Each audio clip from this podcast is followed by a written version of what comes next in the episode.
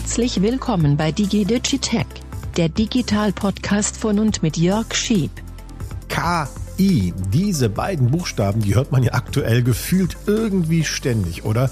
Künstliche Intelligenz scheint in alle Bereiche unseres Lebens einzudringen, spätestens seit dem Hype um ChatGPT. Ihr habt sicher davon gehört, wird das wohl deutlich bis überdeutlich. Aber wie das mit Hype so ist. Die einen sind begeistert, die anderen sind genervt und wieder andere versuchen daraus einfach mal so Profit zu schlagen. Plötzlich steckt angeblich überall KI drin, nur weil ein paar Entscheidungen gefällt oder Prozesse optimiert werden. KI als Schlagwort, als Marketingargument, als Buzzword, das das verkauft sich einfach gut und plötzlich sind auch die Beauty-Filter in der Smartphone-App KI. Aber stimmt das überhaupt? Steckt wirklich überall KI drin, wo KI draufsteht? Und warum rufen jetzt Dutzende, wenn nicht Hunderte von IT-Promis dazu auf, eine kleine Verschnaufspause einzulegen bei der rasanten Weiterentwicklung von künstlicher Intelligenz, wie jetzt vor einigen Tagen geschehen? Eine Menge Stoff, über den wir heute sprechen möchten oder sollten. Und zwar hier bei DigiDigitech, dem Podcast mit mir, Jörg Schieb.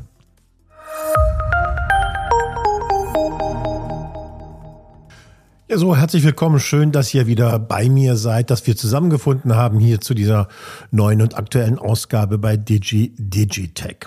Heute wollen wir uns mal wirklich ausführlich und ausschließlich mit dem Thema künstliche Intelligenz beschäftigen. Das beschäftigt ja auch wirklich gerade viele. ChatGPT ist ein Grund dafür, dieser Chatbot, mit dem man Texte erstellen kann, Briefe schreiben, E-Mails schreiben, Gedichte schreiben, Songtexte schreiben, Radiotextmoderation oder sogar Bücher.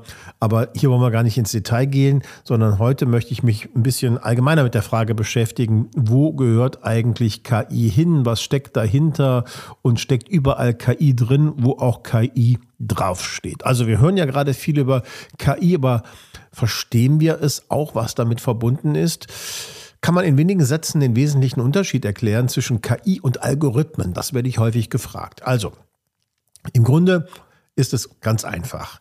Als künstliche Intelligenz KI bezeichnen wir die angestrebte Fähigkeit von Maschinen, Aufgaben auszuführen, die normalerweise menschliche Intelligenz erfordern. Deswegen eben künstliche Intelligenz. KI simuliert menschliches Verhalten dabei und menschliche Fähigkeiten, wie zum Beispiel Spracherkennung, Bilderkennung das ist eine Katze, das ist ein Hund und das ist eine Katze, die auf dem Dach, die auf den Hund schaut zum Beispiel. Oder Entscheidungsfindungen. Algorithmen hingegen, also die klassischen Computerprogramme, die sind eine Abfolge von mathematischen und logischen Anweisungen, die ein Computer strikt der Reihe nach ausführt, um eine bestimmte Aufgabe auszuführen oder ein Problem zu lösen. Es gibt Dutzende von Programmiersprachen, Basic, Pascal, C, C++, Python, PHP und so weiter. Vielleicht kennt ihr die ein oder andere sogar. Aber im Prinzip funktionieren die alle gleich. Man definiert eben, was der Computer tun soll. Und dann macht er das. Und wenn da ein Bug drin ist, dann wird der Bug, der Fehler auch ausgeführt. Der Fehler liegt nicht am Computer, der liegt im Programm und weil wir es reinprogrammiert haben. Also berechne dies und wenn du das gemacht hast, dann nimm das Ergebnis und tue das. So funktionieren Algorithmen. Algorithmen werden programmiert. KI, künstliche Intelligenz, wird aber trainiert. Sie lernt und wendet das gelernte Wissen dann später an. KI-Systeme basieren zwar auch auf Programmen, das muss man sagen, aber nur um das Lernen und die äh, ähm, Ableitung und so weiter zu ermöglichen. Die eigentlichen Handlungen, die werden nicht programmiert, äh, die werden auch nicht vorweggenommen, sondern die werden von der künstlichen Intelligenz dann ja erlernt, wenn man so möchte. Und das ist der ganz, ganz große Unterschied. Da wird zwar auch im Hintergrund werden zwar Wahrscheinlichkeiten berechnet, dass ja, weil das macht künstliche Intelligenz. Sie berechnet Wahrscheinlichkeiten und tut das, sagt das, schreibt das, generiert das, was am wahrscheinlichsten richtig ist. Der Unterschied besteht also darin, dass KI ein übergeordnetes Konzept ist, um menschenähnliche Intelligenz nachzubilden. Das äh, sollte man vielleicht wissen.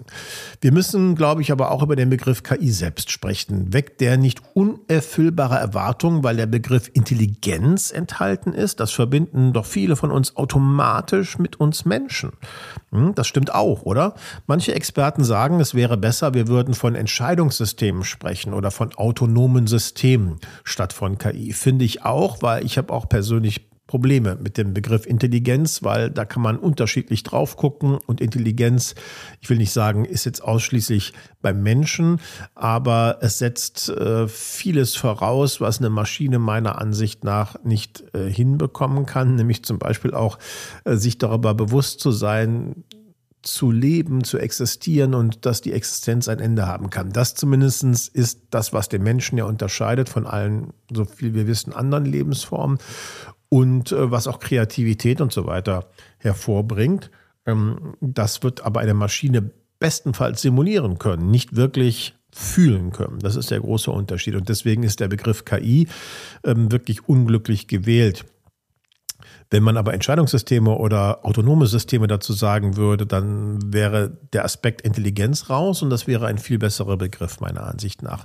Aber es lässt sich darüber streiten, natürlich vortrefflich, und das macht man in der Wissenschaft auch, wo Intelligenz anfängt und wo sie aufhört. In der Wissenschaft wird dennoch durchaus von einer Superintelligenz schon gesprochen. So wird es nämlich bezeichnet, sollte es tatsächlich irgendwann mal gelingen, und ich habe das Gefühl, das könnte so sein, ein KI-System zu schaffen, das eigenständig selbstständig denkt und die Denkfähigkeiten des Menschen sogar zu übertreffen, also zumindest die analytischen. Das äh, wird ganz bestimmt irgendwann passieren. Das ist ein Zustand, der zu Recht viele Menschen ängstigt, denn so die Sorge ab dem Moment, könnte der Mensch ja die Superintelligenz nicht mehr verstehen und eingreifen, ist ja klar. Wenn die schlauer ist, wenn sie schneller ist, wenn sie andere KI-Systeme sogar trainieren kann und das schneller, besser als der Mensch, dann kann der Mensch unmöglich verstehen, was da abgeht. Und da wird es auch schwierig, dann noch einzugreifen und dann nachzujustieren. Das muss man schon sagen. Diese Superintelligenz ähm, oder der, das, der Moment, wo es diese Superintelligenz gibt irgendwann, wird auch als Singularität bezeichnet. Singularität, weil das nur einmal passiert natürlich. Und es gibt einmal diesen Moment, wo eine, eine künstliche Intelligenz, ein autonomes System, um den alternativen Begriff zu benutzen, dann mehr Fähigkeiten hat äh, als der Mensch. Einmal. Deswegen Singularität. Das ist so ein Begriff, den man auch in Science Fiction durchaus häufiger findet. Jetzt aber mal die Frage, in welchen Bereichen kann man KI eigentlich heute schon sinnvoll einsetzen und wo wird sie auch schon eingesetzt? Das ist ein wichtiger äh, Punkt, weil KI sehr wohl eine Menge sinnvoller Fähigkeiten mit sich bringt und äh, auch nützlich eingesetzt werden kann. Ein wichtiger Bereich ist zum Beispiel die Medizin. Mit Hilfe von KI lassen sich wunderbar und ganz schnell zuverlässige Krankheiten, zuverlässig Krankheiten erkennen und auch diagnostizieren. Zum Beispiel ähm, bei der Analyse von bildgebender Diagnostik, wie das in der Medizin heißt, die berühmten Röntgenbilder, das CT, das MRT auch. In solchen Aufnahmen können KI-Systeme sehr schnell und zuverlässig Auffälligkeiten erkennen und zum Beispiel dann mögliche Krankheiten erkennen oder krankhafte Veränderungen auch ähm, äh, können ihnen auffallen und sie können darauf hinweisen. Die können das viel, viel schneller, als das ein Mensch könnte und bestimmt nicht schlechter. Also das wäre ein wirksames, nützliches Diagnosehilfsmittel ähm, für den Arzt. Selbst Diagnosen wird so ein KI-System stellen können und kann es auch schon stellen. Ähm, auch in der individuellen Therapie, in der Medizin kann KI eine große Rolle spielen, besonders bei Patienten mit multiplen Erkrankungen, also wenn sie verschiedene Grunderkrankungen schon haben und verschiedenste Medikamente einnehmen müssen. Äh, und wenn da eine individuelle Therapie entwickelt werden muss, dann wird es schnell ziemlich kompliziert und eine, eine, KI kann natürlich Zusammenhänge erkennen und die Wirkstoffe von verschiedenen Präparaten äh, besser und schneller verstehen und auch da gute therapeutische Maßnahmen empfehlen, auch ganz individuell auf eine Person zugeschnitten, je nach Alter, Gewicht und, und äh, Geschlecht zum Beispiel oder eben auch welche Grunderkrankungen liegen schon vor. Auch da kann KI und wird KI in Zukunft in der Medizin eine große Rolle spielen, um die Bedürfnisse und Besonderheiten der Patienten besser berücksichtigen zu können. Und wo wir schon in dem Segment sind, auch bei der Entwicklung neuer Medikamente kommt KI schon zum Einsatz und wird auch noch stärker zum Einsatz kommen. Hier versprechen sich Experten eine sehr viel schnellere Entwicklung in, in Zukunft von, von neuen Medikamenten, von, von Analysen, wie der Körper funktioniert, Proteine und so weiter.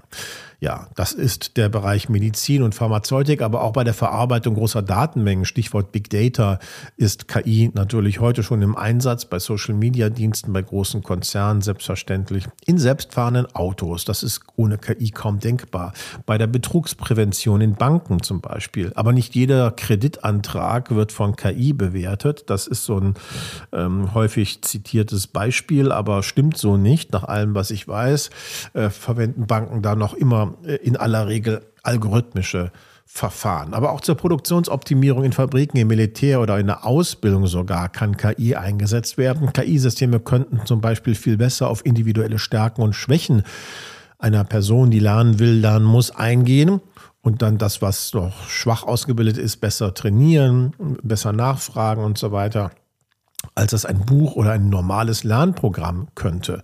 Also ich will damit nicht sagen, dass man Lernen jetzt auf KI umschwenken sollte, aber es kann ein Element sein, ein Bestandteil durchaus in der Ausbildung, in der Lehre, in der Schule, in der Hochschule.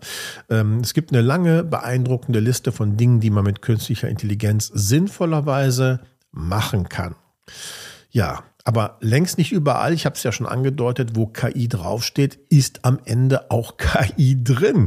Ähm, denn künstliche Intelligenz ist so der neue Modebegriff geworden und man hört es überall. Dieser Filter ist KI, diese, dieser Roboter kann KI, der Saugroboter oder, der, oder die Spülmaschine. Ich habe sogar schon Espressomaschinen gesehen, auf denen ein KI-Banner pappte, nach dem Motto, diese Maschine weiß ganz genau, welcher Kaffee Ihnen gut schmeckt. In Wahrheit sind es Algorithmen, wenn man vorher gesagt hat, so viel Kaffeemenge, so viel Wassermenge und so viel Milchmenge möchte ich haben, kriege ich meinen individuellen Kaffee. Super, aber das ist von KI weit entfernt. Und das ist jetzt schon ein Beispiel, wo der Begriff KI missbräuchlich verwendet wird. Das gilt für viele Haushaltsgeräte, vor allem im Smart Home äh, wird häufig von KI gesprochen, wo es gar keine KI bedarf. Ne? Da werden zum Beispiel Staubsaugerroboter auf den Boden gestellt, die fräsen sich da durch die Wohnung. Ja, sie lernen auch den Grundriss kennen, wissen, wo die Treppe ist, damit sie da nicht runterfallen oder wo die Couch steht lernen, damit sie optimiert saugen können. Das ist alles wunderbar. Dafür braucht man aber keine KI. Das können ganz normale Algorithmen wirklich wunderbar ist also auch ein Beispiel. Mm, dann ähm, ist es auch so, dass in Smart Homes, also bei smarten, angeblich smarten Thermostaten oder Heizungssystemen von KI gesprochen wird, weil sie angeblich lernfähig sind. Wann komme ich nach Hause oder wann, wann, äh, wann ist wer in welchem Zimmer? Äh, dann vielleicht sogar noch die Beleuchtung optimieren. Aber man braucht keine KI, um zu wissen, wann es draußen dunkel wird oder kalt. Dafür gibt es Sensoren oder auch ähm, Jahreszeiten.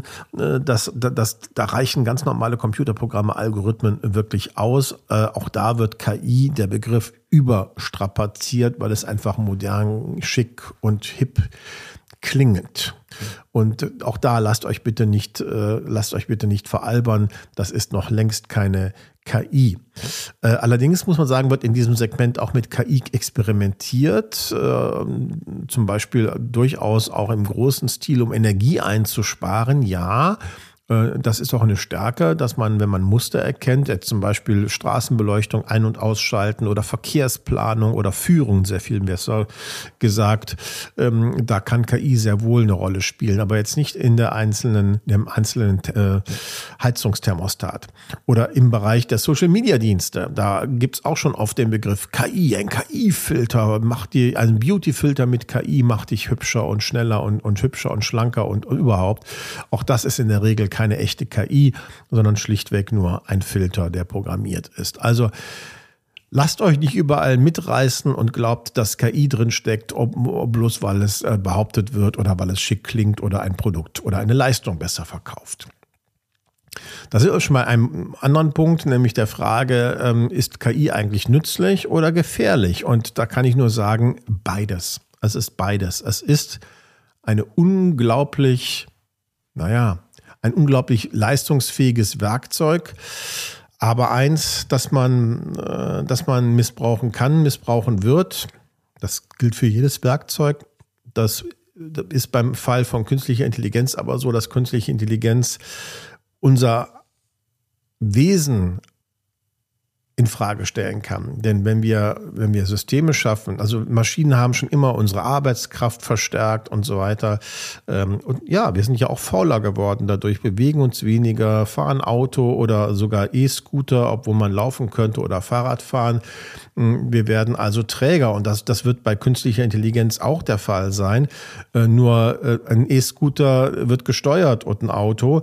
Ähm, bei künstlicher Intelligenz könnte es tatsächlich sein, je nachdem, wie viel Verantwortung wir wir ergeben, dass sie irgendwann Dinge entscheidet, die wir überhaupt nicht mehr überblicken. Und da steckt tatsächlich eine Gefahr drin. Und deswegen haben hat eine lange Liste von Prominenten aus dem Silicon Valley äh, einen offenen Brief formuliert, mitformuliert, unterschrieben, darunter der Apple-Mitbegründer Steve Wozniak oder auch äh, Elon Musk zum Beispiel. Hunderte Namen dieser Größenordnung stehen auf dem, äh, haben unterschrieben diesen offenen Brief und sie fordern von den großen K Unternehmen, die gerade mit der Entwicklung von KI-Systemen äh, beschäftigt sind, die erstmal auf Eis zu legen. Nichts soll rauskommen in den nächsten sechs Monaten Monaten, was ChatGPT 4 übertrifft. Auch ChatGPT 5, das ja eigentlich fast schon fertig ist, der geplante Nachfolger vom aktuellen ChatGPT 4, sollte schon nicht mehr rauskommen.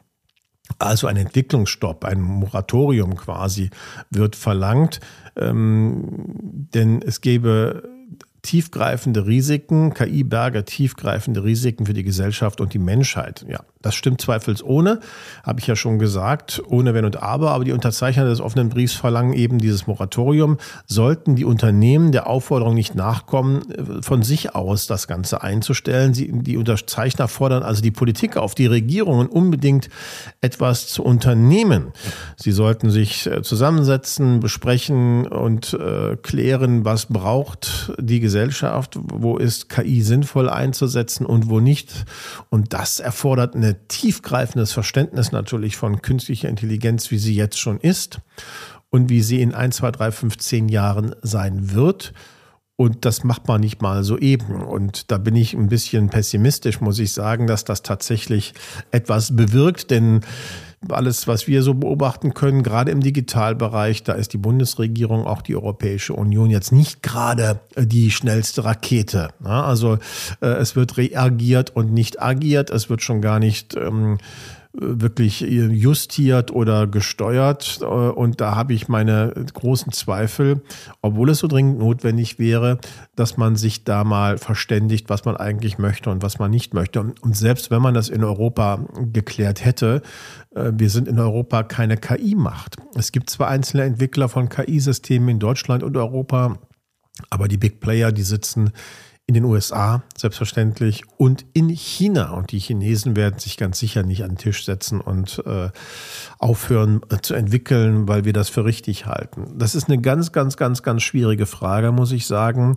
Ähm, aber es ist wichtig, dass dieser Brief geschrieben wurde. Es ist auch wichtig, dass der Deutsche Ethikrat vor einigen äh, Tagen ein Papier rausgebracht hat, 300 Seiten stark, das ich wirklich empfehlen kann, wo auch ethische Regeln aufgestellt wurden. Mm, sinngemäß, KI soll die menschlichen Fähigkeiten unterstützen, aber den Menschen nicht ersetzen. Das ist eine Wunschvorstellung. Das wäre wirklich wünschenswert. In der Realität wird es natürlich anders sein. Auch schon jetzt kann ChatGPT Arbeitsplätze vernichten. Das muss man der Ehrlichkeit halber sagen. Aber es braucht wirklich ganz, ganz klare ähm, Vorstellungen davon, was man mit künstlicher Intelligenz alles machen kann, sinnvollerweise, und wo man sie besser nicht haben möchte. Zum Beispiel in all den Bereichen, wo künstliche Intelligenz genutzt oder missbraucht werden könnte, um Deepfakes zu erzeugen, um mm, Zwietracht zu sehen, um Fake News zu verteilen und so weiter und so weiter. Es gibt gar wirklich wahnsinnig viele Felder, wo man sich diese Gedanken jetzt mal ganz schnell machen müsste.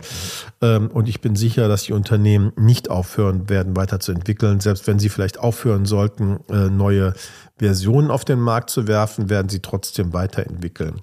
Aber es ist ein spannendes und auch ein sehr, sehr wichtiges Feld, über das wir noch sehr viel werden sprechen müssen. Ich bin schon mal dankbar, dass ihr euch jetzt hier geduldig die Zeit genommen habt, äh, fast 20 Minuten hier in meinem Monolog zuzuhören. Aber vielleicht konnte ich euch schon ein paar interessante Aspekte ähm, anbieten. Und auch ein paar Gedanken anstoßen. Gerne lese ich, was ihr darüber denkt, ob man KI ungefiltert und unkontrolliert und unreglementiert äh, sich weiterentwickeln lassen sollte oder ob es Regeln geben sollte. Und wenn ja, welche? Schreibt das doch gerne mal in die Kommentarspalten auf, äh, da wo es geht. Ähm, bei Podigy geht es auf alle Fälle. Da könnt ihr das aufschreiben oder ansonsten hinterlasst mir gerne Kommentare bei Twitter, Facebook und YouTube oder ins Kommentarfeld bei meiner Webseite schieb.de. Was ihr wissen solltet, wo, wo, ihr diesen Podcast hört, ich habe ein Buch geschrieben zusammen mit einem ähm, Partner, Peter Posch, über ChatGPT. Das heißt, der Digitalschock, ähm, was vom äh, Hype ChatGPT bleibt und wie das unsere ähm, unsere Gesellschaft und unseren Alltag umwälzt, erscheint im Redline Verlag Mitte Mai 2023, ist schon fertig geschrieben und jetzt in Druck. Und ihr könnt es auch gerne schon vorbestellen unter www.digitalschock.de in einem Wort geschrieben oder der Digitalschock.de, das geht auch.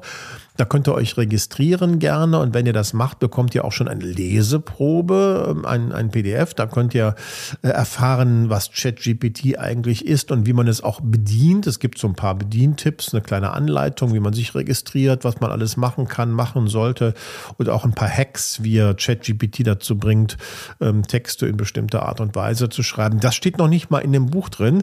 Das ist also exklusiv für alle, ähm, die ihre E-Mail-Adresse hinterlassen und das herunterladen wollen wollen. Und äh, auf der Seite digitalshop.de könnt ihr das Buch auch bestellen bei Amazon. Ihr könnt das natürlich auch überall sonst bestellen beim Buchhändler eures Vertrauens. Das freut mich auch. Und ganz wichtig natürlich, den Podcast gerne weiterempfehlen. Den gibt es ja überall dort, wo es gute Podcasts gibt, bei Apple, bei Google, bei Spotify und Co.